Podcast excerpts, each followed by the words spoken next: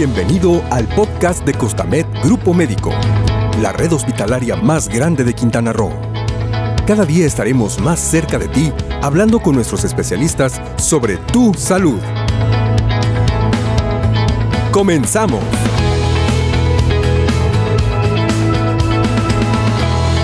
Hola, ¿qué tal?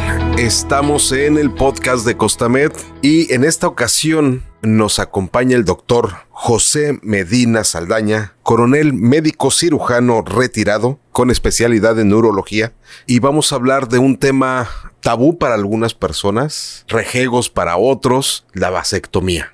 Tiene, tienes mucha razón con lo que dices. Sí, para muchos es este prohibido, para otros es eh, existen muchísimos mitos alrededor de la vasectomía, sobre todo mitos alrededor de la sexualidad, que pues la verdad no son más que eso, más que mitos, son inventos, pero el método es excelente, tiene sus indicaciones y desde luego pues tiene sus contraindicaciones. Ahorita vamos a tratar de, poner los puntos sobre las IES sobre, lo, sobre la vasectomía. Pues iniciemos, díganos, ¿qué es la vasectomía, doctor? Bueno, la vasectomía, su nombre técnico sería deferentoclasia, o sea, de deferente, que es el conducto que lleva los espermatozoides desde el testículo hasta la próstata. Entonces, el cerrarlo, cortarlo, es la vasectomía. Por eso se llama deferentoclasia. Eh, ¿Cuál es el procedimiento que se lleva ya hay unos procedimientos sin bisturí. Hay varios procedimientos, ¿verdad? Este, los procedimientos sin bisturí son los que se hacen a nivel de, campañas. Consisten básicamente en localizar el deferente a través de la piel del escroto. Se toca el deferente como si fuera un cordón duro, un cordón de zapatos, y con una pinza especial se, se troza, se, se aprieta y se troza a través de la piel y eso se considera una vasectomía sin bisturí. Y la técnica que nosotros eh, usamos más habitualmente es abrir, disecar el deferente, sacarlo del cordón espermático y disecarlo cortarle un pedazo y dejar las puntas del deferente volteadas hacia, hacia adentro, o sea, darles un punto a través de la luz para que queden volteadas hacia adentro. ¿Este procedimiento es reversible? Uy, buena pregunta, ¿verdad? Este, se supone que sí es reversible. Técnicamente es eh, sencillo agarrar los cabitos del deferente y volverlos a unir nosotros lo hacemos apoyados en un microscopio y utilizando suturas muy finas. Se puede volver a regresar. Pero hay un pequeño inconveniente. Las células germinales, en este caso los espermatozoides, son células que genéticamente son diferentes a las células que constituyen el cuerpo. Entonces, el sistema inmunológico no las reconoce como, como parte del organismo. Cuando nosotros rompemos lo que le llamamos barrera hematotesticular, eh, las células germinales se ponen en contacto con, con el sistema inmune y entonces crean anticuerpos contra esas células extrañas que están en el cuerpo. En este caso son los espermatozoides. Entonces, ya lo hemos vivido eh, con algunos pacientes que hemos operado que quedan perfectamente bien de su vasovasostomía, que es el nombre de la operación, tienen espermatozoides en su eyaculado, pero están inmóviles. Los eh, anticuerpos antiespermatozoides los, los, eliminan y pues no funciona de nada la reversibilidad.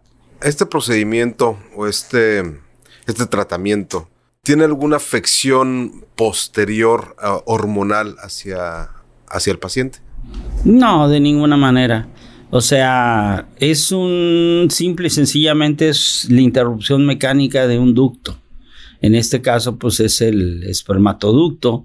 Está cortado, lo quitamos nada más. No manejamos el testículo, no manejamos nada, nada, nada hormonal. El paciente sigue completamente bien, se siente pues, sigue completamente sano, puede llevar su vida sexual completamente normal. De hecho, ni siquiera se va a dar cuenta porque cuando el eyaculado está formado en un 90% por líquido seminal, ese va a seguir saliendo, va a seguir fluyendo, lo único que no va a tener pues son espermatozoides. ¿Por varias razones no provocan disfunción eréctil? No. Eh, ¿Algún cáncer? Ay, ah, es, esta pregunta por allá por hace algunos años se habló de que el cáncer de próstata se presentaba más frecuentemente en los pacientes con vasectomía. Nosotros tuvimos la fortuna de, de colaborar en un estudio cuando éramos residentes, o sea, uh, ahí hace muchos años, ¿verdad? Este, sobre la composición de los lípidos en los pacientes vasectomizados. Y sí, efectivamente hay alguna alteración por allí en los, en algún tipo de fosfolípidos, pero nada que lo relacione con el cáncer de próstata. Muy bien, doctor. ¿Alguna otra indicación que se tenga que dar para las personas que quisieran hacerse una vasectomía? Bueno, yo en lo personal, eh, basado pues en lo que dicen los textos, cuando me aborda algún paciente para solicitarme información acerca de la vasectomía, pues me gusta dejar sentadas varias cosas. En primer lugar, eh, el paciente hacerle ver que es una cirugía irreversible, es definitiva. No damos falsas esperanzas. No, si la y dentro de cinco años te la, te la quitas. No, es una cirugía definitiva. ¿Sí? Primero. Segunda, nos gusta eh, saber los antecedentes de la persona. ¿Cuántos hijos tienes? ¿Qué edad tiene tu hijo más pequeño? A veces vienen pacientes que tienen, pues yo nada más tengo un hijo y qué edad tiene, acaba de nacer, doctor. Mm, ¿Sabes qué? No, no es conveniente que te hagas la vasectomía ahorita porque la mortalidad en los niños en el primer año de vida es alta y entonces pues no recomendamos la vasectomía en ese tipo de pacientes. Hay otros pacientes que tienen uno o dos años de, de casados y quieren ya hacerse la vasectomía Desgraciadamente, pues lo sabemos, ¿verdad? Los matrimonios pasan por diferentes crisis a diferentes tiempos. Entonces, pues para mí lo ideal es que tengan, pues por lo menos 10 años de casados. Es lo mejor, ¿verdad? Eh, que tengan dos o tres hijos que ya hayan rebasado la edad límite, eh, pues son los pacientes que son ideales para vasectomías. Ahora muchas veces encontramos con que la esposa está embarazada. Entonces, pues la recomendación es para que te haces la vasectomía, espera que tu esposa tenga su bebé y es muy sencillo hacer la salpingoclasia en el posparto inmediato o si nace por cesárea, pues más fácil todavía. Ahí mismo se puede hacer la salpingo. Pero al fin de cuentas, pues prevalece lo que el paciente quiere, ¿verdad?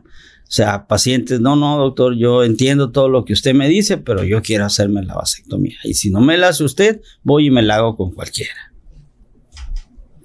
Pero esas recomendaciones que te, que te comentaba, pues es lo que yo trato de, de ver con, con mis pacientes. Pues algún otro comentario para nuestros amigos que nos escuchan y dónde lo podemos localizar a usted. Bueno, recomendar el método, vuelvo a repetir, en una paciente no embarazada que no esté en el posparto inmediato, eh, la vasectomía técnicamente es muy sencilla, por los deferentes prácticamente están este, al alcance de la mano, o sea, fácilmente los puede uno localizar. No así los, eh, las trompas de falopio, los oviductos, que hay que hacer una incisión y meterse hasta dentro del abdomen. Entonces, si no existe embarazo o, estado de posparto, definitivamente la vasectomía es mucho más sencilla y con menos complicaciones. Eso es un punto, un punto, un punto a favor de la vasectomía. Segundo, la vasectomía, pues eh, en una sociedad como la nuestra y no, no, lo, no lo digamos este, de mala forma ni haciendo malos comentarios, pues el hombre tiene más tendencia a, la infidelidad, a, andar por ahí, este... De flor en flor.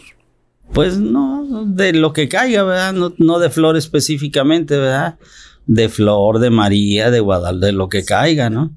Entonces, a veces la vasectomía, pues es un método eh, preventivo, evita algún tipo de, problemas. Eh, por otro lado, pues este, la irreversibilidad es una situación que, que se da mucho. O sea, ¿por qué solicitan los varones reoperarse después de la vasectomía? La mayor, la mayor cantidad de veces es por una nueva pareja. O sea, el paciente se divorcia, se vuelve a casar y la nueva pareja este, adopta hijos. En este caso, si no hay esa estabilidad donde se pueda pensar que puede haber o puede venir un divorcio, pues eh, sería recomendable que el, que el varón le conviene más este, almacenar sus espermas. Ya existen lugares donde se puede almacenar el semen y te, mejor tener ahí guardadito semen y, no intentar la, vasectomía, sobre todo después de, muchos años. Por cada año que pasa con la vasectomía, disminuye la posibilidad de, de embarazo. Muy bien, bueno, esto es una decisión definitiva para, para todos aquellos hombres que, pues en cierta manera, responsables en cierto punto de su vida. Hay, hay personas que desde un principio no quieren tener hijos, ¿no? Ah, se encuentra uno en la práctica muchas cosas. Yo he visto pacientes, fuimos años maestros de la Universidad Autónoma de Guadalajara y alguna vez un alumno del grupo internacional me abordó para hacerse la vasectomía, ni siquiera era casado. O sea, la pregunta es, oye, ¿por qué te quieres hacer la vasectomía? Ni siquiera es casado. No, doctor, yo no quiero tener hijos. Punto. O sea, esa era su voluntad y pues mira que tratamos de, platicar con él, de, no, no, no, si no me la hace usted, voy y la hago con otro, pero me voy a hacer la vasectomía. Alguna vez me tocó a una persona que su esposa le hicieron una histerectomía por, por cáncer en, la matriz y el señor se hizo la vasectomía por solidaridad. Por solidaridad con la mujer. Esa es otra cosa, ¿verdad? Me gustaría platicar tres segundos de los cuidados después de la vasectomía, porque también existen algunas cositas que es importante tomar en cuenta. Después de hacer la vasectomía, el ciclo de vida de los espermatozoides pues es de 120 días y todo el ducto eh, tiene espermatozoides. Entonces, después de la vasectomía, ya, ya ligados los, los deferentes, quedan espermatozoides en el ducto y esos espermatozoides son capaces de embarazar. Entonces nosotros siempre, siempre les recomendamos que por lo menos tengan unas 10 eyaculaciones llevando el método anticonceptivo que estén practicando y posteriormente se hagan un estudio de espermatobioscopía. Cuando la espermatobioscopía les diga que no tienen espermatozoides, que están en cero, pues entonces sí, ya tienen su licencia para, hacer lo que quieran. Pero antes eh, se pueden dar casos de que, pues, ¿cómo te embarazaste? Si yo estoy vasectomizado, ¿qué pasó por ahí? ¿verdad? Y, son problemas. Esto es muy importante advertírselo siempre a los pacientes que se someten a vasectomía. Y siempre lo hacemos igual.